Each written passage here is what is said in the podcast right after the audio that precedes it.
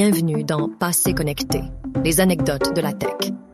Plongez dans les coulisses captivantes de l'histoire des technologies avec mon carnet. C'est en avril 1993 que le premier logiciel de navigateur du web graphique apparaît. Auparavant, le web était accessible uniquement en mode texte. Mosaic, c'est le nom du furteur, a été développé par une équipe de chercheurs du National Center for Supercomputing Applications, la NCSA, de l'Université de Illinois aux États-Unis. Il a rendu l'expérience de navigation sur le World Wide Web plus conviviale en affichant des images et des liens hypertextes.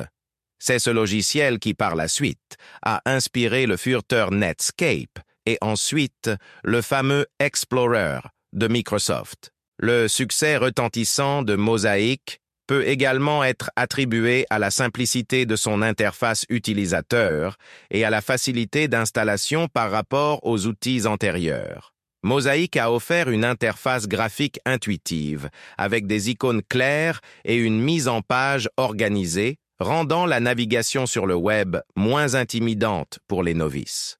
En outre, son installation a été considérée comme relativement simple, ce qui a contribué à réduire les barrières à l'entrée pour de nombreux utilisateurs. L'approche centrée sur l'utilisateur adoptée par Mosaic a établi une norme pour les futurs navigateurs, mettant l'accent sur l'importance de l'expérience utilisateur dans le design des logiciels.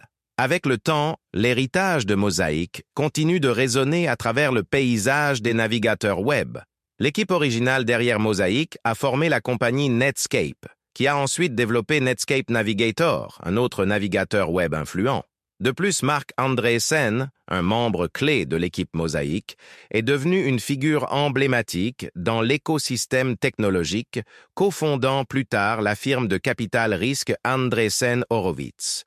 L'impact de Mosaic va bien au-delà de son rôle de pionnier dans les navigateurs graphiques. Il a également servi de tremplin à des carrières distinguées et à des entreprises qui ont façonné l'industrie technologique.